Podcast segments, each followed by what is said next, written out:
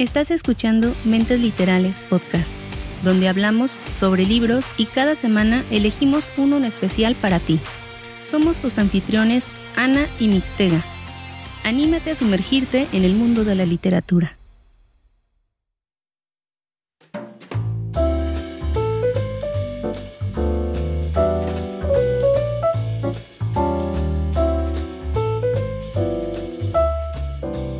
Bienvenidos a Mentes Literales Podcast.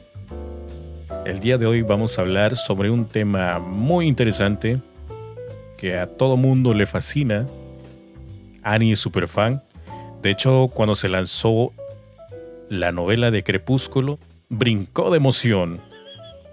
Se chutó las tres películas de Crepúsculo también, porque hoy vamos a hablar sobre vampiros un tema que le apasiona mucho a nuestra querida Annie.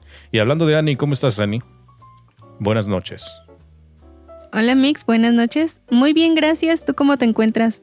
Pues yo entusiasmado, feliz porque vamos a hablar de vampiros, un tema que me fascina, aunque no soy muy amante de los libros de horror, pero por alguna razón a veces me contradigo y sí hay algunos temas que me gustan, algunos temas de asesinato también me gustan pero no sé por qué me bloqueo en ocasiones y digo, es que ya no me gusta y acá y acá, pero yo creo que a escondidas yo creo que sí me pongo a leer ese tipo de novelas.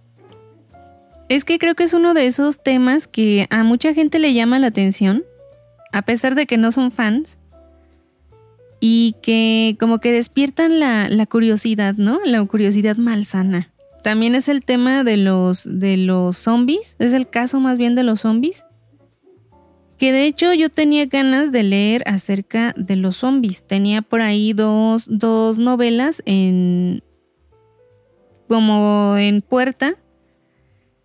Y mírame, terminé con una de vampiros. Pero ya aquí entre nos, Ani, ya confiésate. Si fuiste fan de Crepúsculo, ¿verdad? ¿Qué team eras? ¿Team Bella o Team... Eh, ¿Cómo se llama el otro güey? Eran, no, es que Bella no, no tenía equipo, más bien era el, el ah, pues equipo vampiro y equipo lobo. No, pues ya me quemé porque la verdad no me acordaba entonces cómo era. Sí, era equipo lobo y equipo vampiro. Eh, lobo, claro que sí, lobo. Lo que pasa es que fíjate que Crepúsculo sí la leí, leí los tres, me costó horrores terminarla, te soy sincera. Pero son de esos... Adiviné eh, sí, porque yo ni sabía si la pero habías leí, leído, ¿no? Leí la novela, sí te había contado, pero ya no te acuerdas. Es que ya hace mucho, mucho tiempo ya. La leí, pero eh, como les digo, o sea, terminé el primero, me pasan el segundo libro porque ni siquiera eran míos y dije, ok, voy. Dios, no, o sea, los terminé después de mucho, mucho, mucho tiempo y mucho esfuerzo. Pero sí, son, son libros que en su momento fueron populares. Y, a ver, Mixtega, dime cuál es la última película o libro que hayas visto acerca de vampiros. Bueno, de parte de literatura te la debo, porque debo confesar que aún no he leído Drácula. Y también. ¿No han leído Drácula? No, no, no, no, no. Y ya ves que ya este, anunciaron también una otra versión, creo que. Creo que del nieto del autor que escribió Drácula, ¿no? El Drácula no recuerdo muy bien cómo se llama el título, pero algo de Drácula resucitó, no sé, no sé la verdad. De hecho, ese, ese eh, descendiente de, de, Bram es este, mm, creo que es el segundo libro que hace. Sí, en conjunto Bueno, no sé con cuántos otro. tenga. Exactamente, con, otros, con otros autores. De hecho, yo tengo uno, pero lo tengo en, en físico y en lista de espera. Te soy honesta, está un poco abajo en mi lista. Había dejado de leer eh, de este tipo de libros. Me había enfocado más en los thrillers, en, en, en novelas distintas. Entonces, como te comentaba, llegó un momento en el que digo, quiero leer zombies, quiero, quiero un libro Z, algo diferente. Lancé una como, como cuestionario en Facebook y en Instagram sobre dos libros en los que tenía duda, porque me aparecen ambos como, como muy buenos, muy recomendados. ¿Y qué crees? Que la mayoría se fue con de un bando, o sea, de algún título. No, o sea, no me ayudaron a decidir. De hecho, quedaron como empate, o sea, de cuenta, eh, se, iba, se iban haciendo las votaciones, que de hecho no fueron así tantas, pero al final quedó empate. Eh, sí, o sea, pregunté que cuál de los dos libros preferían. No votación, no hice encuesta, sino nada ah, más en una, en una publicación puse cuál de las dos opciones preferían. Y, eh, o sea, hubo empate. Entré a Goodreads porque como les comentaba, estoy con esa aplicación, estoy tratando de, rellenarla. Hablando de Goodreads, espérame tantito, espérame tantito porque en el episodio pasado mencionaste de que Goodreads para arriba, Goodreads para abajo y se las recomiendo y no sé qué y acá y allá. No, yo no recomendé, yo mencioné que la tengo descargada y que la estaba probando. Bueno, pero aún así la sigues probando y ahora ya eres fan de la aplicación a pesar de que al principio te estabas renegando, te estabas bloqueando y dices, ay, que no, sé qué, que no me gusta, que acá y allá, porque está en inglés y no sé qué. Pero es muy sencilla, es muy sencilla. Lo único que tienes que hacer son como pequeñas eh, listas sobre los libros que ya leíste, los que vas a leer y los que... No, espérame. Los libros que ya leíste, los que quisieras leer y los, que, estás, leyendo. Los que estás leyendo. O sea, sí, pero eh, es tal cual como en mi libreta. Eh, sí, sigo pero todavía este es como más eh, red social, o sea, no vas a andar con diciéndole a los demás ahí en por donde vives, oye, mira mi libreta, mira, mira, mira lo que tengo, lo que ya he leído y todo esto. Pues aquí es más, como más divertido porque es una como tipo red social donde todo, todo mundo puede comentar sobre las lecturas, pueden ver lo que estás leyendo actualmente, tal vez a alguien le interese. Eh, yo de ahí he sacado algunas novelas interesantes también que te van saliendo ahí en, el perfil, en, eh, no en el perfil, sino como en el timeline de, la aplicación, de tus amigos, de los que vas siguiendo, ahí te van saliendo como lo que están leyendo ellos y tal vez alguno de esos libros te interese. Momento. ¿No te conté que mi mamá agarró mi, mi book journal? ¿Y? Y lo abrió y se puso a leerlo, donde yo hago mis anotaciones precisamente de qué libros voy leyendo, los, las pequeñas eh, reviews, fechas de lectura, el tipo de libro que son.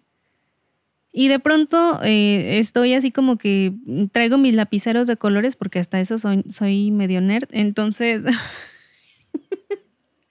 y estoy, ¿y mi libro? ¿Dónde está mi, bueno, mi libreta de anotaciones, ¿no? ¿Dónde está? ¿Dónde está? Y lo trae mi mamá. Y dice, acá lo tengo, estoy viendo a ver qué, este, qué, eh, como que has leído últimamente, le hace, pero son puros muertos. a ver si ya te volviste loca, ¿no? Con tanto muerto. Casi, casi me dice, son tus cosas de muertos, ahí está. Por eso cuando dijiste que ando enseñando mi libretita me dio risa. Eh, no, es, que precisamente eh, ese es el, el, tema, o sea, no, me, no soy tanto de andar publicando qué estoy leyendo últimamente o en el momento, pero entiendo que a mucha gente les llame la atención. De hecho, este libro lo, lo, ay, ya pegué en la mesa. Este libro lo, lo tomé gracias a Goodreads, a una recomendación que me hizo. Y dije, mira, me metí a leer la sinopsis, vi que estaba muy bien em, en las reviews, eh, estaba muy bien em, posicionado. Y obviamente dije, lo tengo que leer. Me llamaron la atención varios aspectos de la sinopsis. Se me hizo interesante, dije, bueno, ya tiene bastante rato que no, no leo algo acerca de vampiros, le voy a dar la oportunidad y me encantó. Bueno, también terminando de, responder tu pregunta de que, qué es lo que había leído, lo que había visto en términos de serie o películas, pues fíjate que la última, el último intento de película que quise ver, o serie, creo que es una serie de Netflix, una que se estrenó con el título de Drácula, creo que Drácula, ¿no? Sí, así es. Pero la verdad es que no me fascinó, no me gustó y creo que solamente vi como el, no sé si el primero o segundo capítulo y la abandoné. Esa fue la última que intenté. Pues es que no me llamó la atención, no, no me gustó tanto. Entonces dije, no, como que mejor me pongo a ver otra cosa o me pongo a hacer otra cosa en lugar de estar viendo esta onda. Quizás este libro te llame la atención porque, como te digo, es, un poco diferente.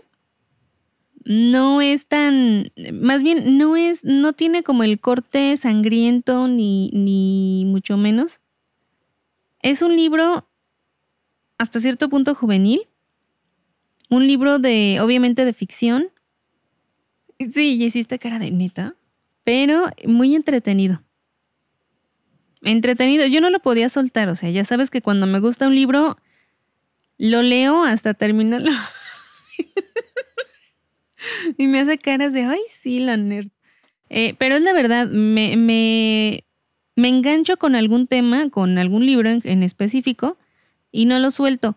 Con este libro llegué a desvelarme hasta las 3 de la mañana leyendo. ¿Tanto sí? Sí. Y eso ya nada más porque me ardían los ojos y porque, o sea, está haciendo tanto calor que de que programo el ventilador y a cada rato se me acababa, lo programo media hora y me quedo dormida. Y a cada rato tenía que estarme levantando para reprogramarlo porque yo decía ya, o sea, media hora más y me duermo. Y así estuve como... o sea, vuelta y vuelta y vuelta. Yo decía, ya nada más este capítulo, este capítulo. Y me voy dando cuenta que ya son 3 de la mañana y dije, no, ya, o sea, tengo que dormir algo porque si no voy a estar en pésimas condiciones al día siguiente. O más bien cuando amaneciera pero tengo entendido que este libro es como una trilogía, ¿no? Entonces, este libro, la reseña que vas a dar a continuación es del libro número uno. Exactamente, nada más del primer libro, Las dos muertes. ¿Y si te vas a aventar los demás libros? Pero por supuesto. En, en, sí la trilogía se llama, bueno, la, el, el pack, digámoslo así, se llama Mundo Umbrío. El primer libro se titula Las dos muertes. ¿Ya vamos a empezar? Ah, pues ya de plano, ok. No, o sea, pregunto, no sé. De. Si quieres. ¿Algo? O sea. ¿Qué te parece si primero hablamos un poquito acerca del autor? Muy bien. ¿Quién es el autor? Fíjate, el autor es Jaime Alfonso Sandoval. Y es mexicano. ¡Uy! es un paisa que escribe de una forma espectacular, que crea un ambiente que no manches, te atrapa y un mundo totalmente diferente. Es muy bueno. Y lo que más me emocionó fue, fue que fuera mexicano. O sea, en el momento no había notado ese, ese detalle. Hasta que viendo un poquito más las, reviews, las reviews de Goodreads, voy viendo que el autor es mexicano y dije, ¿en serio? Me llamó más la atención, dije, ok, quiero, quiero, quiero ver qué es lo que ofrece. Y me asombró. Entonces, eh, al igual que la reseña pasada de La Sonata del Diablo, que también es de un eh, autor mexicano, el día de hoy traigo otro autor mexicano con mucho orgullo para que ustedes también lo descubran y los atrape que de hecho no es muy grande, es joven como nosotros. sí, ¿no? Más o menos. Este, pues creo que sí. Estaba lloviendo más o menos un poco de la información sobre el libro. Este libro fue lanzado en el 2011.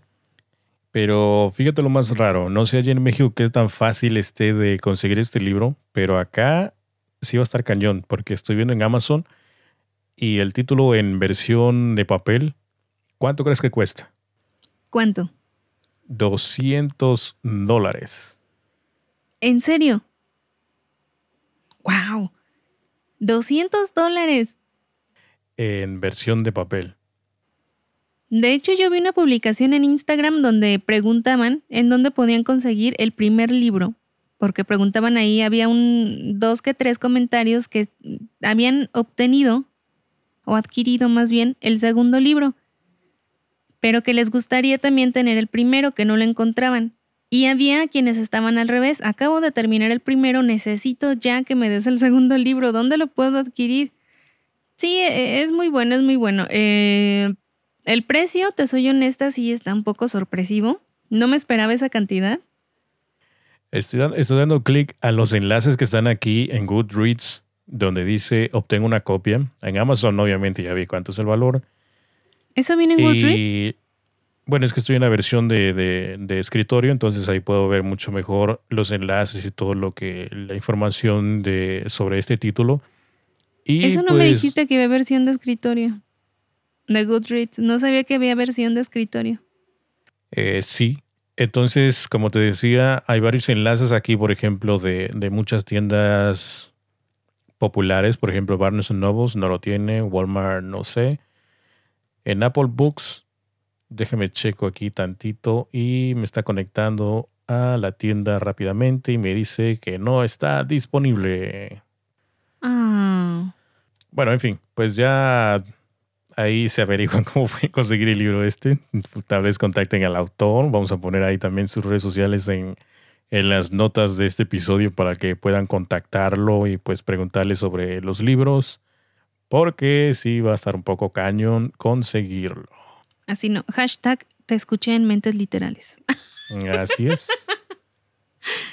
Así es, vamos a poner sus redes.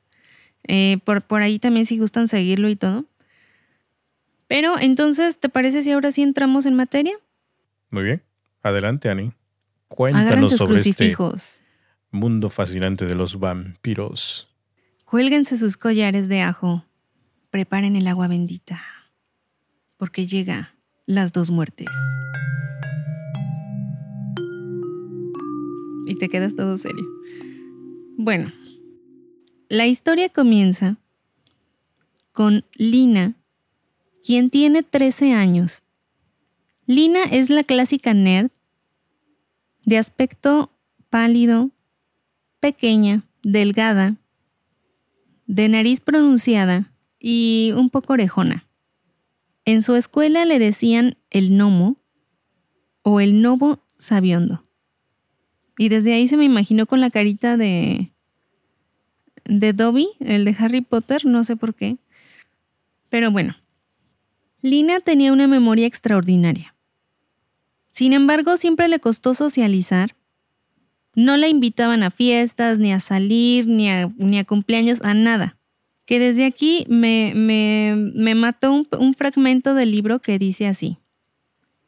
Le resultaba complicado hacer amigos, debido a los constantes cambios de casa, país y de idioma. Además, pronto descubrió que en todas las escuelas del mundo existía el mismo sistema de castas, y ella pertenecía a los tres niveles más bajos. Al de las chicas que no sacan partido, es decir, feas, al de las estudiosas, por lo general feas, y al de las que no tienen ningún talento social, por feas.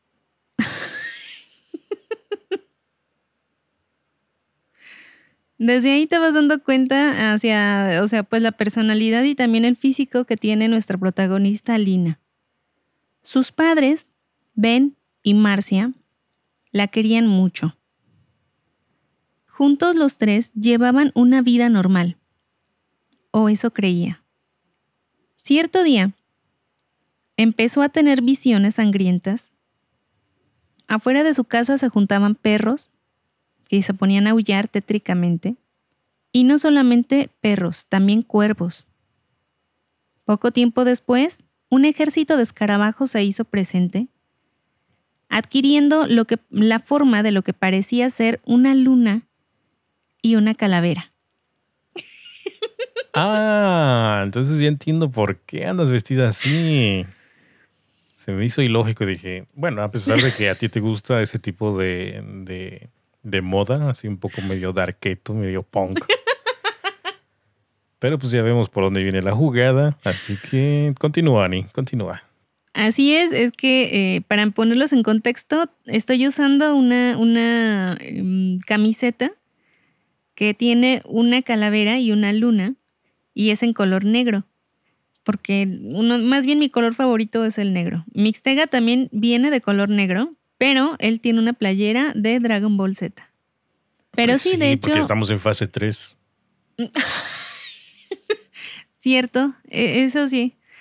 Pero em, precisamente por esta razón decidí ponerme la, la playera para estar como en contexto con todo. Entonces decía yo que estos escarabajos habían eh, adquirido esta forma de luna y calavera. Cuando se los contó a sus padres, notó a Ben muy nervioso y muy evasiva a su mamá, como restando la importancia.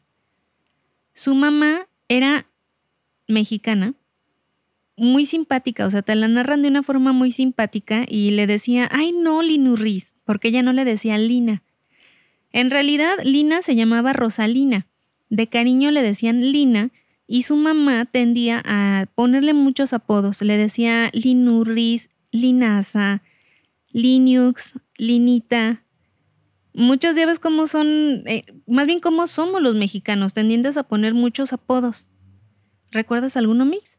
Eh, sí, a un amigo le decían el tiburón, a otro amigo le decían... No, pues ya no me acuerdo. ¿Y a ti? Fíjate que a mí de, chico hasta la secundaria me decían, bueno, pues esto era, era una parte de, de, familiar, ¿no? Me decían, y aparte también del barrio, me conocían como, eh, bueno, me decían este nene desde Ay, chico. Ternurita. Y también nos decían ahí en el barrio ketos, ¿no? En general, a mi hermano y a mí. Y nada más. No sé por qué, pero pues, ni me preguntes porque no lo sé. El de nene sí lo sabía, pero el de ketos no, mira, lo voy a apuntar. Bueno, pues así somos los mexicanos, somos tendientes a distorsionar un poco los nombres y los sobrenombres. Entonces, Marcia era de este tipo de mamás bien bonachona. Entonces, cuando su hija le dice, estoy viendo esto, estoy eh, eh, viendo habitaciones llenas de sangre, estoy viendo estos escarabajos, mira la formación que se hizo, su mamá le decía, ay no, yo creo que te hicieron daño las enchiladas que cenaste, no te preocupes, te, vete a dormir, tú tranquila. O le decía, ¿una calavera? No, hija, eso no parece calavera, más bien es como la cara del Che Guevara. Muy simpática la mamá. Sí, por lo que veo. Bastante y con muchas, muchas, muchísimas frases. Como que me recuerda ese estilo de la picardía mexicana, ¿no? De cómo somos este, entre familias y entre amigos y todo ese rollo, ¿no? Exactamente. Mira, le decía cuando tuvo eh, esta, una de estas visiones, ay hija, tal vez se te cuatrapió el caldo con el postre, ¿no? Eh, ese sí no lo entendí. O sea que se, como que se le enredó la comida y que eh, por culpa como de una indigestión tuvo estas em, visiones o le afectó a, la cabeza. Ah, ya, ya, ya. Lejos de terminarse los eventos extraños, durante la noche tuvo un sueño muy extraño. Lina se encontraba en un cementerio sobre una tumba fría. Esta tumba pertenecía a sus padres y a ella misma. Mientras estaba dentro de este sueño, escuchaba una voz, al parecer de un hombre, de un joven, que la llamaba y le prevenía sobre algo.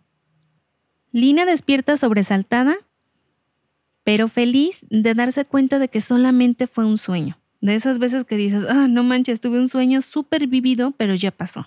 Solo fue un sueño, puedo estar tranquila y en paz. Cuando de pronto descubre que tiene los pies llenos de barro. Uh.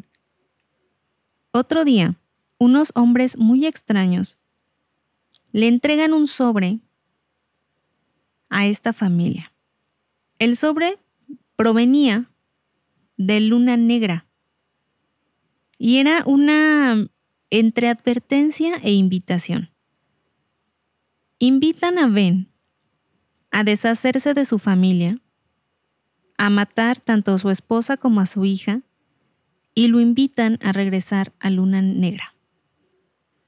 Es ahí cuando Ben demuestra su verdadera naturaleza y lucha salvajemente por defender a su familia y poder escapar. Lina despierta en un hospital. Está confundida y herida. Poco tiempo después aparece Ben y por fin le explica toda la situación en la que se encuentran. Le cuenta, o más bien le confiesa, que él es un umbrío, es decir, un vampiro, como que a los vampiros no les gusta que les llamen vampiros, o es como un, un sobrenombre mm, no muy popular. Entonces, ellos son conocidos como umbríos. Se casó con una humana, es decir, con Marcia, y Lina, su hija, nace totalmente humana. Las uniones entre umbríos y tibios, que era el nombre que recibían los humanos, no estaban bien vistas dentro de la sociedad umbría. Eran eh, juzgados y pues repudiados hasta cierto punto. ¿Qué fue lo que les pasó a ellos? Recordemos que Lina es muy inteligente, es muy curiosa y su cabecita está a reventar de preguntas que su padre le va contestando poco a poco. Le cuenta que tanto su madre como él decidieron no contarle nada acerca de los umbríos para que tuviera un desarrollo normal, para que viviera feliz y que estuviera siempre fuera de peligro. Le cuenta sobre el mundo umbrío, que es donde viven todos los vampiros, digámoslo así, y que se encuentra bajo tierra. Imaginen que la tierra es como una cebolla llena de capas en la primera capa se encuentra el mundo tibio o mundo de los humanos y en la siguiente capa, localizada a kilómetros bajo tierra, se encuentra el mundo umbrío. De esta forma explica, en muchas culturas, muchas religiones, muchas zonas del mundo, se explicaba que bajo tierra vivían los muertos, entre comillas, se encontraba el infierno, entre comillas, se encontraba el, como el otro mundo. Le va contando acerca de sus costumbres y le explica en primer lugar que los umbríos no acostumbran mm, chupar del envase. Es decir, es muy mal visto que un umbrío le clave los colmillos a un humano. Esas épocas ya pasaron de moda. Son seres civilizados y educados y precisamente por eso viven en mundos aparte. Dentro del mundo umbrío, las familias son muy importantes, son muy unidos y viven juntas las familias, generación tras generación tras generación. Es decir, una misma familia podía tener centenares de parientes, de integrantes y vivir en un mismo lugar. Mientras le explica todo esto a Lina, Ben también le dice que él quiere venganza por el ataque que sufrieron, él no se va a quedar con las manos cruzadas, y sabe de otras familias que también fueron atacadas por Luna Negra. Pero para poder llevar a cabo su venganza necesita poner a Lina a salvo, la quiere lejos del peligro. Mientras hacen planes y tratan de llevarlos a cabo, ven cómo poco a poco todos esos planes fracasan estrepitosamente y así es como deberán recurrir al último y peligroso recurso, acudir a la familia Posafría, es decir, a la familia de Ben, los vampiros. De esta forma, Lina deberá bajar al mundo umbrío, lograr entrar en la familia, porque obviamente al ser una humana no iba a ser muy fácil que le dieran posada, y una vez que estuviera dentro, en algún momento tiene que lograr entrar a las antiguas habitaciones de su padre y tomar un objeto que le va a permitir a su papá rastrear a los Luna Negra. Obviamente toda esta misión es secreta. Lina es instruida de que no debe de darle, revelarle su plan a nadie, a ninguno de los integrantes de la familia Posafría, y que debe de realizar su misión lo más rápido posible. Mientras tanto, Ben va a reunir umbríos que quieran luchar y rebelarse contra Luna Negra. Ese va a ser como el plan, o sea, es como se van a tener que separar. Ben no está muy contento de que su hija eh, se vaya a alojar en un castillo, porque de hecho los, los umbríos vivían en castillos grandes para alojar, repito una vez más, a las familias tan numerosas que tenían. O sea, imagínate, eran un castillo repleto de umbríos y Lina iba a ser la única eh, bolsita de sangre tibia que anduviera por ahí. Muy tentador. Una vez que llegan al mundo umbrío, y Lina puede ver por fin la, el mundo, precisamente ese mundo umbrío que ella tanto ansiaba conocer después de las pláticas con su padre. Se da cuenta que tienen una civilización completamente diferente a la nuestra y que no son los seres retrógradas que ella pensaba que, que eran. Visten de forma estrafalaria, utilizan muchas joyas, utilizan ungüentos, nos explica que también para las mujeres umbrías es muy difícil maquillarse ya que no pueden reflejarse en un espejo. Entonces se tienen que maquillar prácticamente a ciegas. que de hecho eso me dio risa, yo nunca había pensado en eso. Es cierto, no se pueden reflejar. Así es que cuando Ben y Lina por fin llegan a Cimeria, que Cimeria es el nombre del castillo de la familia Posafría, les espera un gran inconveniente. Tienen que convencer a la abuela, ahí se llama em, Imo, digámoslo así, abuela Imo, para que deje quedar a Lina. La abuela Imo era la, eh, como la, la jefe de familia, la que mandaba a todo el clan, y ella iba a tomar la decisión, ¿se queda o se va? Obviamente, como familia, como lazo sanguíneo, tenían el deber de aceptar a Lina dentro de Cimeria, dentro del castillo, darle posada y protección. Pero estaba el pequeño inconveniente que Lina no era un brío. Entonces técnicamente no pertenecía, mm, como que pertenecía y no a la familia. Por lo tanto, y como Lina era una chica muy tenaz, se ve en la necesidad de contar una que otra mm, alteración de la verdad para poderse quedar, para convencer a su abuela Imo de que la dejara. Antes de despedirse, su padre le, le platica que hay aliados y enemigos dentro de la familia. Los parientes aliados son Ariel, Puck y Mot. Nada más ellos tres los parientes peligrosos, la tía sangre, el abuelo doctor peste y el primo lamprea caníbal. Su padre le, advierte seriamente que se mantenga lejos de estas tres personas, o umbríos, y que tenga paciencia, que sea lo más rápida posible para conseguir ese objeto que tanto necesita.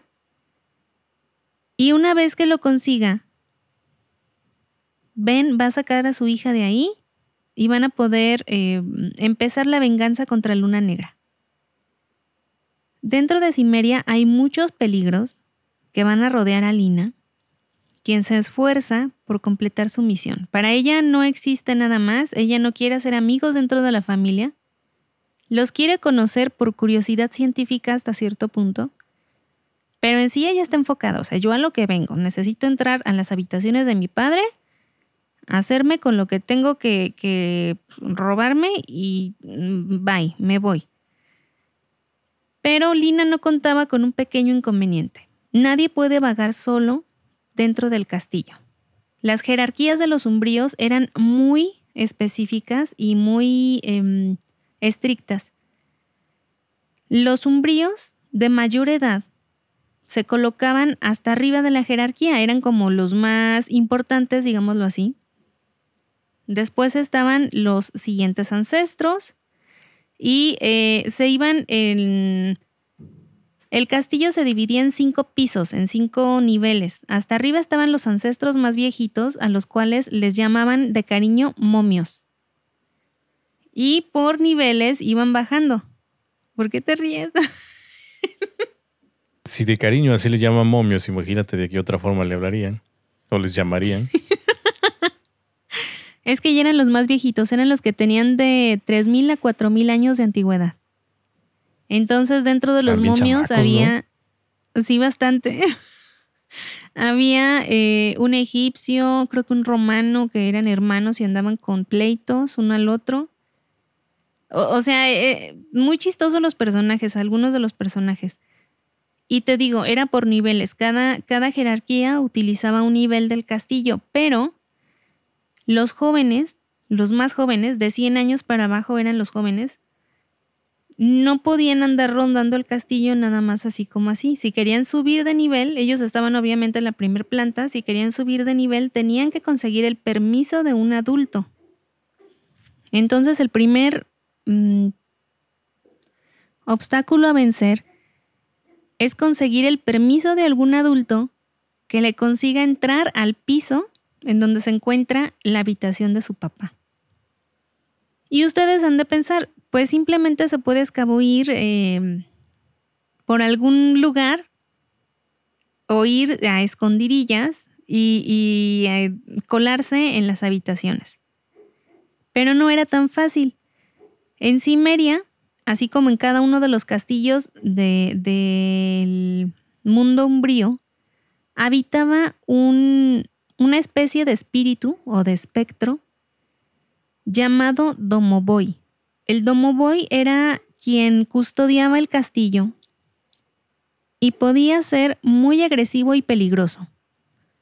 Así es que no iba a ser tan fácil que Lina se, se, mm, se escondiera, porque el Domoboy todo lo veía, todo sabía y siempre estaba listo para atacar. Además recordemos que los umbríos sanaban a una velocidad extraordinaria mientras los humanos, por otra parte, tardaban mucho tiempo en recuperarse. Y mientras Lina está tratando de idear la forma de entrar a esa habitación que tanto requiere, empiezan a desarrollarse en la ciudad, en, el mundo umbrío, empieza a desarrollarse un caos general, ya que hay una maldición que está a punto de cumplirse. Una plaga. Una plaga que se supone va a asolar y azotar el mundo de los umbríos. Esta plaga es de escarabajos carroñeros, que eran, eran mortales para los umbríos, porque obviamente comen carne muerta y se supone que los umbríos eh, hasta cierto punto no están vivos. Entonces, una vez que se desataran estos animalitos, tenían que haber em, fumigaciones, cerraban o tapiaban todos los castillos y no dejaban que hubiera contacto, como que se aislaban precisamente en cuarentenas para evitar la propagación. Era una plaga muy temida, pero hasta cierto punto esperada. Temida porque ya había sucedido anteriormente, 100 años atrás, y había devastado familias completas. Todo mundo tiene miedo y ante la inminente plaga, los posafría tendrán que poner su fe en quien menos piensan, en la pequeña niña humana. Mientras Lina lidia con todos los problemas, descubrirá secretos dolorosos y muy peligrosos dentro de la familia, que va a afectar a todo el mundo umbrío. Y como nota adicional, en este libro también encontré zombies, a los cuales se llamaban, les llamaban redis, que era como la servidumbre de los umbríos. Eran em, humanos que habían fallecido y que los umbríos, entre comillas, rescataban, arreglaban mediante ciertos mecanismos y dejaban listos para hacer la servidumbre de los umbríos. Entonces, después de todo, sí obtuve parte del libro zombie. Esta va a ser la historia. Les dejé muchísima, muchísima historia para que ustedes descubran, muchísimos eh, misterios aún que les quedan por revelar. Y hasta aquí la dejo. ¿Cómo ves, Mix? ¿Qué te parece? Oye, ¿qué tan extenso está el libro? No está mucho, ¿no? Pues a mí no se me hizo nada extenso, honestamente no sé. No sé, es que siento como que hay demasiada información, eh, muchísimos personajes. Oh. O sea, me refiero en general, no sobre la historia, sobre la fantasía, todo lo que está relacionado con la novela, todo este mundo fantástico, el mundo umbrío y todo este rollo. Fíjate que sí hay muchos personajes, pero no te confundes.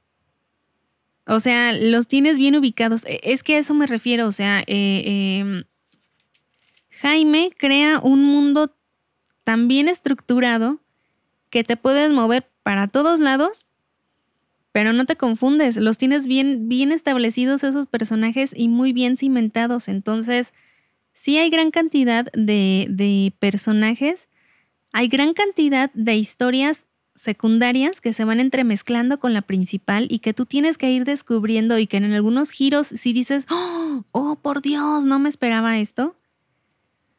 Pero no, no, eh, em, no sé honestamente la, la cantidad de hojas que tenga. Aproximadamente como 300 y tantas páginas. No está muy extenso. ¿Ah, sí? Sí, sí, sí. por lo que, Pensé que, un poquito más. No, no, no, no, no, no. Bueno, pues si se trata de que son, ¿qué? Tres libros, creo. Sí, al parecer es trilogía. Y también por lo que comentan por aquí es que también pues como que hay chistes locales, ¿no? Muy padres, muy mexicano. Y pues una mezcla muy eh, interesante entre la fantasía y todo este esta onda que conlleva lo, lo regional. Entonces yo siento que muchos se van a divertir, ¿no? en esta, en esta historia. Hay también algunos, imagino que algunos chistes sarcásticos, ¿no? Hay de todo, o sea, hay, hay situaciones en las que está bien tenso el ambiente y que dices, ¡Ah! y de pronto salen con unas cosas que, que honestamente yo sí solté la carcajada en varias ocasiones y en plena noche. Mira, te doy otro ejemplo. Bien, ¿y qué te dicen esos sueños? preguntó la abuela Imo, paciente. Palabras, palabras raras que no entiendo, respondió Lina, y en su mente empezó a buscar palabrejas de algún tema desconocido para estos vampiros. ¿Tal vez algo sobre clasificación de plantas? No, eran seres milenarios, sabían mucho más que ella de latín y botánica. Rápidamente, Lina tomó una decisión temeraria. Eh, me dicen, por ejemplo, que si Pumas llega a la semifinal, posiblemente América consiga escalar a cuartos, siempre y cuando quite del camino las Chivas. Pero claro, está la amenaza latente del Cruz Azul que se llevó la copa en la última temporada. Todos quedaron en silencio, estupefactos.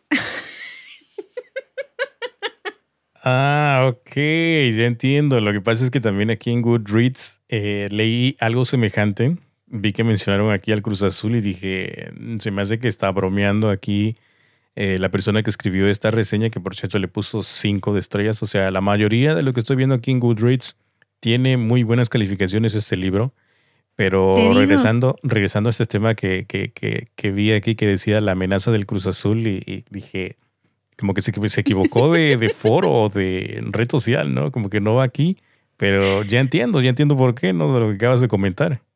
Exactamente, entonces Marcia, la mamá de Lina, era muy aficionada al fútbol mexicano y este es un fragmento de las quinielas o del, de los programas deportivos que Lina recordaba haber escuchado.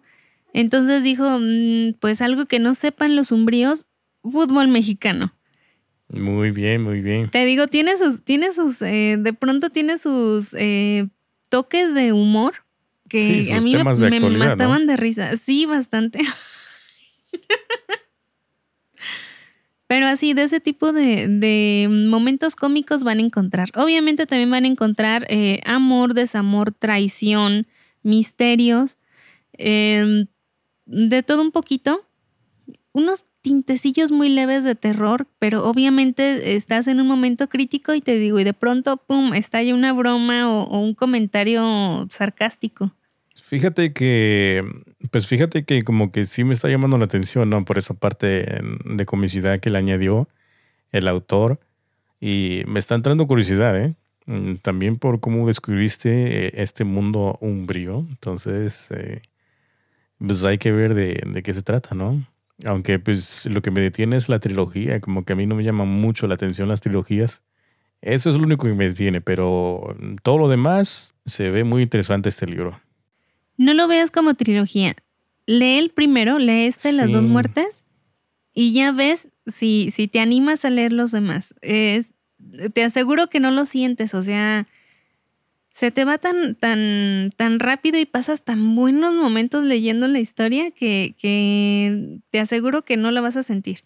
De hecho, hace no mucho rato me mandó un mensaje mi sobrina mayor y me preguntaba sobre un libro. Me le iba así de, te tengo un libro especial para ti. Sí, porque, porque este precisamente este ya está, ya está cambiando de géneros, ya está creciendo y siento que este, este tipo de libros en este momento le, le, le encantarían. Sí, va más dirigido al, mundo juvenil, ¿no? Exactamente, hacia el, hacia el juvenil, pero te digo, o sea, a pesar de todo eso, no te aburre, no te cansa y ni lo sientes eh, pesado en ningún momento. A mí me encantó. Muy bien, mi querida Dani, pues ahí está tu recomendación, muy interesante como siempre. Y más este tema de vampiros que a todo mundo le fascina este, este tipo de, historias. Y, y se burla de los vampiros. Sí, sí, sí, contada en este, en este eh, en esta versión, pues mucho más interesante. Todos tenemos un estereotipo de vampiros, los hemos visto en diferentes, ya sea en series, en películas, en libros, y salen con este estereotipo de belleza, de que son sumamente atractivos, seductores y que tienen ese, ese aire como especial. Y en este libro no, en este libro son, son hasta cierto punto feos. Lina los ve y dice, o sea, como que no es el, como que no es el clásico vampiro, así como por ejemplo esa de la novela de Crepúsculo, de que hasta brillan y todo ese rollo que es ilógico, es irreal. Y pues aquí imagino que lo, muestran diferente, ¿no? O sea, totalmente como te imaginarías que es un vampiro, no bonito. Y de diferentes tipos. No solamente hay una clase de vampiros, sino como que hay diferentes eh, clases, no tanto como razas, sino clases de vampiros. Pero haz de cuenta, Lina, en el mundo humano, en el mundo tibio, era una niña desgarbada, una niña eh, que hasta cierto punto sufría un poquito de bullying por parte de sus compañeros. Imagínate, le decían el gnomo. O sea, la carita que debía de haber tenido, narizoncita, flaquita, ojerosa, eh, con sus orejitas salidas. y de pronto llega al mundo umbrío y se da cuenta que esas características físicas que tanto la atormentaban en, el mundo humano, en el mundo umbrío la hacen súper bella. Cuando, cuando su familia, sí, eso también es muy cómico porque ella, ella tiene la, la, autoestima medio bajón. Entonces, cuando, cuando su familia la ve, la abuela se queda, hija mía, estás hermosa. Y ella se queda así como que, me estás choreando. Ya, abuela, deja de estar fumando eso. Sí, y también sus compañeros, sus primos, porque también tiene primos, de la misma, casi de la misma edad que ella, le dicen, es que eres el, eres el umbrío más bonito que haya visto, o eres la persona más bonita que haya visto, pero le dicen eso, lástima que seas humana, pero eres de una belleza espectacular. Entonces pasa de ser una, una chica común y corriente y hasta cierto punto fea a ser, eh, increíblemente bella y atractiva en este mundo umbrío, y al cual ella no está acostumbrada a tener toda la, atención sobre ella. Y obviamente tiene que lidiar con todas estas cosas, pero a la vez tiene que armar planes para poder seguir adelante contra, la, contra Luna Negra. Y a la vez tiene que luchar y encontrar la forma de contrarrestar la plaga que se les viene encima porque sabe que de no hacer nada, muchos umbríos van a morir, morir de verdad. Entonces, te digo, tiene, tiene cosas muy buenas. La historia está, está muy divertida. Y ya no les quiero decir nada más porque luego se me salen los spoilers y, me critican. que hasta me dan ganas de dar una alerta y a partir de aquí vamos a hablar puro spoiler porque de verdad sí tengo muchas ganas de contar la historia. Eh, muy bien, Gani. Fíjate que yo estuve mientras estuviste ahí narrando la, la reseña esta, yo estuve haciendo unas búsquedas por aquí donde conseguir el libro y pues si hay algunos sitios como por ejemplo Gandhi en, México Sí, está disponible este libro allá, pero en otros lados está muy difícil. Está un sitio también que se llama El Sótano, donde venden los libros y también parece ser que está disponible aquí en este lugar que estoy checando también y está también en México. Así que pues vamos a estar copiando estos enlaces y poniéndolos en, en las notas del programa por si alguien está interesado. Ojalá que sí, que se den una oportunidad de conocer la historia. ¿Te parece si pasamos a los saludos? Eh, me parece muy bien. Vamos a mandar muchos saludos para Juan José Villar, Cris Camilo, para Cirano Benjamín de Bergerac Ruiz. Todo ese nombre me encanta, ¿sí? ¿Así, se llamará o es un sobrenombre? No, no es sobrenombre, pero, pero me encantó el Cirano, eh, Cirano Benjamín de Bergerac Ruiz. Se oye mm, chido. Sí, se escucha bien, ¿eh? Para Linda Go, Axel Lu, Hernando Andrés Pulido, Ángela Milán, Fernando Salt, Estefanía García, Mariluz Sánchez Trejo, Ligia Cetina, Daniel Curiel y para Aletze Vázquez, que precisamente Aletze nos escribió que es nueva en este mundo de los podcasts. Nosotros fuimos el primer podcast que, que escuchó y dice que ella es fan. ¡Eh!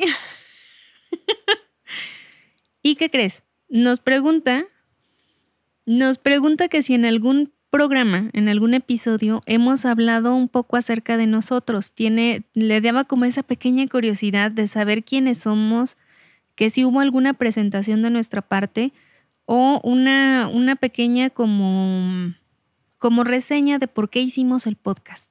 Bueno, pues la verdad es que nosotros venimos de un mundo hombrío también, entonces una vez decidimos hablar sobre libros porque a Annie le encanta la lectura, entonces todas las mañanas cuando yo me dirigía al trabajo hablamos por teléfono y entonces me empezaba a comentar sobre sus libros, que había leído tal título y me los empezaba a, a reseñar. Entonces, pues desde ahí le dije, oye, ¿por qué no mejor haces un podcast, ya que te gusta mucho la lectura?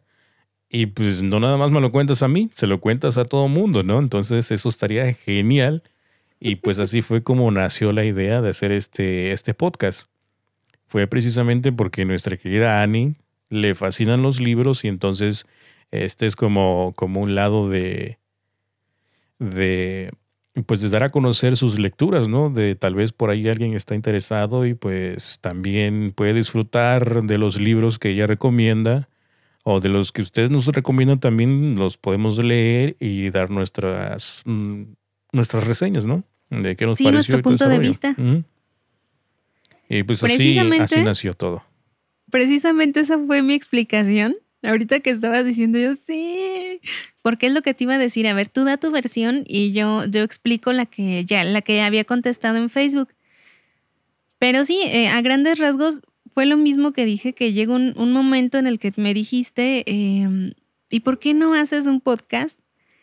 Que de hecho yo también era nueva en este mundo del podcast y así fue como lo, lanzamos. Y, recordando que anteriormente éramos literalmente, pero por cosas del dominio cambiamos el nombre a mentes literales. Eh, sí, lo que sucede es que eh, para conseguir un dominio, pues ya estaba muy. O sea, que había muchos títulos de literalmente, no precisamente de, podcast, pero de cualquier otra cosa. Era literalmente, literalmente, literalmente. Entonces, como que había un conflicto en eso, entonces mejor decidimos invertir las palabras, ¿no? Como un juego de palabras y ponerle solamente mentes literales y pues casi lo mismo, nada más que pues invertido. Y pues así se quedó.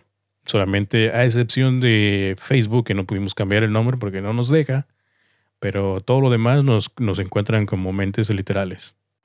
Y también, fíjate que no comenté eso en, en Facebook, pero también hemos cambiado mucho de formato de grabación.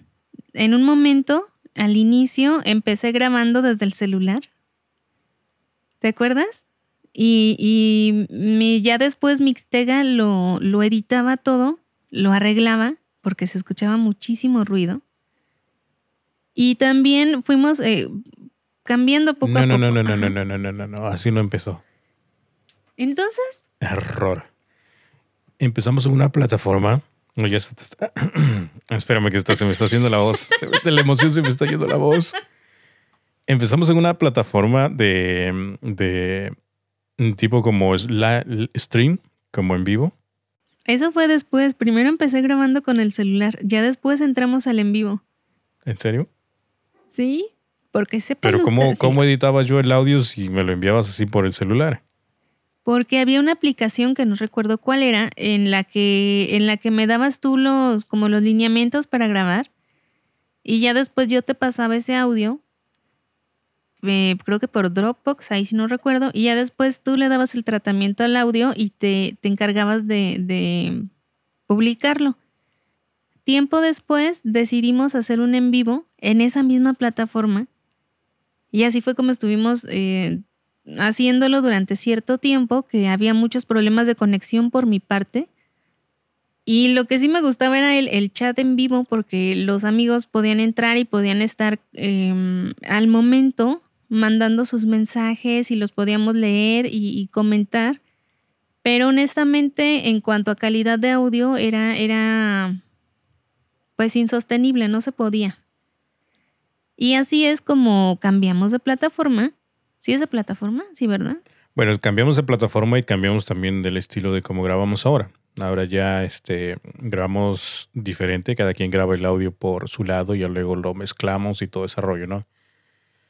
Mucho mejor. Obviamente para que se escuche mejor. Todo para mejorar. Y también eh, se, obtuvieron equipos necesarios para grabar.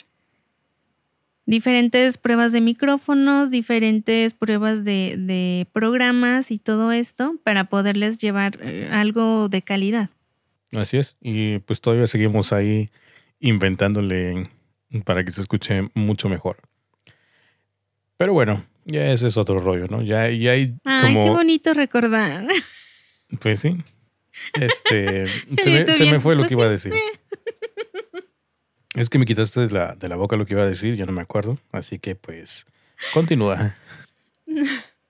Eh, bueno, eh, pues ahí esperamos que con esta, esta pequeña historia le, le hayamos respondido sus dudas a, a Letze le mandamos saludos y esperamos que siga con nosotros mucho tiempo más.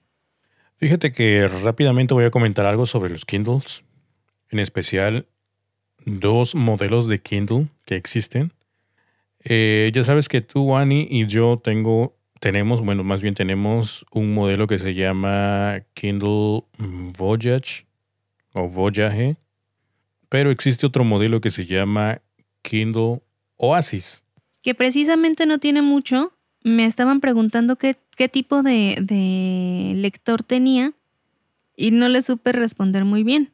Pero ese es el que tenemos, el, Sí, sí, recuerdo muy bien. Tú mencionaste creo que el Paperwhite y yo te dije, sí, tiene el Paperwhite no, no, no, no. tienes el Paperwhite, tienes el Voyage o Voyage.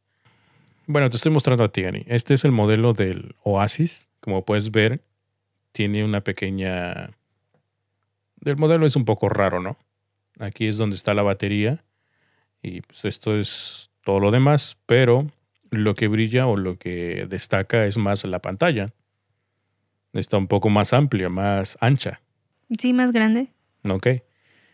Pero lo que no me gusta es de que para poder sostenerlo en una mano es muy complicado. Es más, si estás leyendo, digamos, en, en la cama, ya ves que a ti te gusta leer a horas tardes de la noche, entonces es bastante complicado manejar este Kindle porque... ¿Es pesado? Eh, no, no es pesado, pero es más ancho, entonces pues lo tienes que sostener así con una mano y pues muy, muy cansado y a veces se te cae o así, ¿no? Y el otro no. El otro el que tenemos es un poco más pequeño. De hecho, es casi como esta parte de aquí. Así más angosto. Y la resolución y todo eso que tiene la configuración de este Kindle con el otro es muy parecida. Muy, muy parecida. La única diferencia es que este creo que puede alojar audiolibros también. Tiene un poquito más de espacio. ¿El Oasis? Sí, el Oasis. Uh. Y bueno, yo en particular tengo esta, este cobertor, pero igual, si lo pongo, aquí de esta forma, pues ya, ya no se ve la parte aquí delgada. ya está como más parejo. Pero igual, si, si te pones a leerlo así con una mano, es un poquito complicado y aparte te lastima la parte de baja aquí del dedo por lo filoso que sí tiene. se ve incómodo. Que tiene el cobertor aquí, entonces el otro no, el otro me fascina y de hecho he estado leyendo en el otro y este pues como que ya lo tengo un poquito de abandonado, pero creo que este está diseñado como para tenerlo solamente eh, sin la, la protección esta. Sin la o sea, carcasa. ajá, porque lo puedes agarrar de este modo, como lo puedes ver ahí. Y Así sí se ve práctico. Pues sí, pero aún así no, no se me hace muy práctico.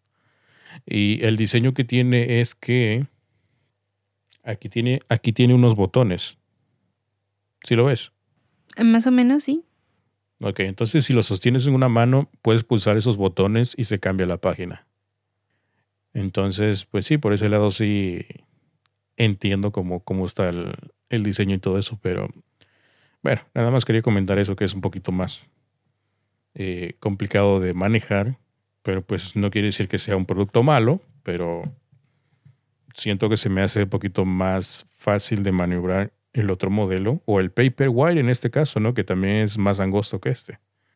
Y aparte de que ese está más, en precio está un poquito más elevado que el Paperwhite y que el otro, el Voyage. Pues yo, el mío, bueno, yo estoy feliz con el mío, pero sí te acuerdas que te mandé una fotografía en donde la tenía la, la palma de la mano en donde estaba sosteniendo el, el Kindle muy maltratada. ¿Tu mano? Sí, la palma, como si, como si me hubiera quemado, o sea, se veía extremadamente rojo y era, era por estar sosteniendo el, el Kindle en, en una posición. La, la carcasa me estaba lastimando la mano. Sí, eso es lo que molesta. Algunas carcasas que la verdad es que están muy mal diseñadas, pero pues lo puedes remover y solamente utilizarlo así, lo que es. No, El- porque ya se me cayó una vez y la, la funda lo salvó. Ah, bueno, eso sí. Eso sí, Ani. Tienes un poquito de mala suerte ahí cosas. porque sí, unas manos de mantequilla que, pues sí, pueden ocurrir algunos accidentes. Eh, pero nada, solamente quería comentar eso porque estoy actualmente leyendo un libro, aparte de otro que ya estoy a punto de terminar ya también para traérselos. Estoy este, con un título también que por ahí le pasé a Ani, que me hizo el Fuchi, pero pues yo, yo ya me lancé, No ya me lancé ya estoy empezando a leerlo. Es un No libro de Fuchi. es un libro de mm, de thriller, de asesinato, de detectives y todo ese rollo. Entonces va muy bien, va muy bien, está muy interesante. Entonces ya más adelante les vamos a estar comentando sobre eso y sobre también que vamos a traer la próxima semana, ¿no? Porque ahora sí ya pasaron creo como tres semanas y pues ahora sí ya te di mucho chance, ahora me toca a mí ya la próxima semana a ver qué les traigo. Ah, Sorpresas. Nada, pues tú feliz, ¿no? Como tienes como chorrocientos libros ahí en espera. Eh, Sí, yo soy feliz, pero tienes razón, ya, ya es momento de que, de que nos reseñes algo, porque mm, estás leyendo cosas muy buenas, Mix, entonces va a estar muy interesante. Así es, Dani. Bueno, pero pues yo creo que ya llegamos a la parte final de este episodio, porque si no, sí se está extendiendo y pues, pues ya, ¿no? Chay. No, no, no, tampoco, tampoco. Este, bueno, pues nos vemos la próxima semana. Ya saben que nos encuentran en mentesliterales.com. Ahí está toda la información adecuada para donde poder escucharnos. De hecho, también ahí nos pueden escuchar. Hay un reproductor. O si no, nos encuentran en Spotify y en Apple Podcasts o en cualquier otra plataforma. En redes sociales como Twitter, Facebook, Instagram. Y próximamente Annie también va a estar en TikTok. Así que Ay, pues, no. ya está entrenando ahí algunos bailes para, para promocionar los podcasts, los episodios y los libros que está leyendo actualmente. Ya se animó, ya me mandó ahí algunas pruebas, así que estén pendientes siguiendo a Annie No en cierto. TikTok. No es cierto. Pero sí, eh, los esperamos la próxima semana. Cuídense mucho, por favor, Y sigan leyendo.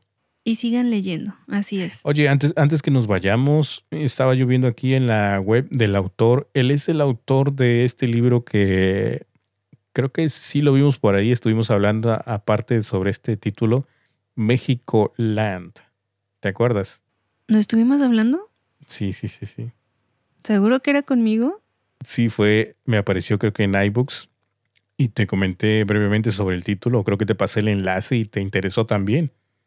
Pero bueno, ya veremos si a ver quién se anima a leer ese título, pero este sí, sí, ahorita que estaba viendo me llamó la atención, dije, ah, este título como que yo lo conozco, lo he visto en algún lado, pero sí, creo que lo vi en iBooks.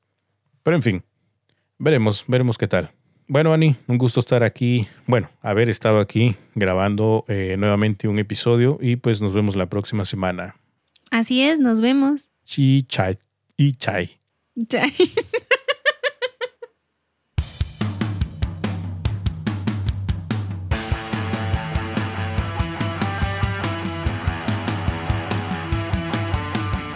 Gracias por escucharnos. Nos puedes descargar desde Spotify, Apple Podcast o cualquier plataforma de tu elección. Visita nuestra página mentesliterales.com donde podrás dejarnos mensajes o comentarios. Recuerda que nos puedes calificar con 5 estrellas para que más personas nos sigan descubriendo.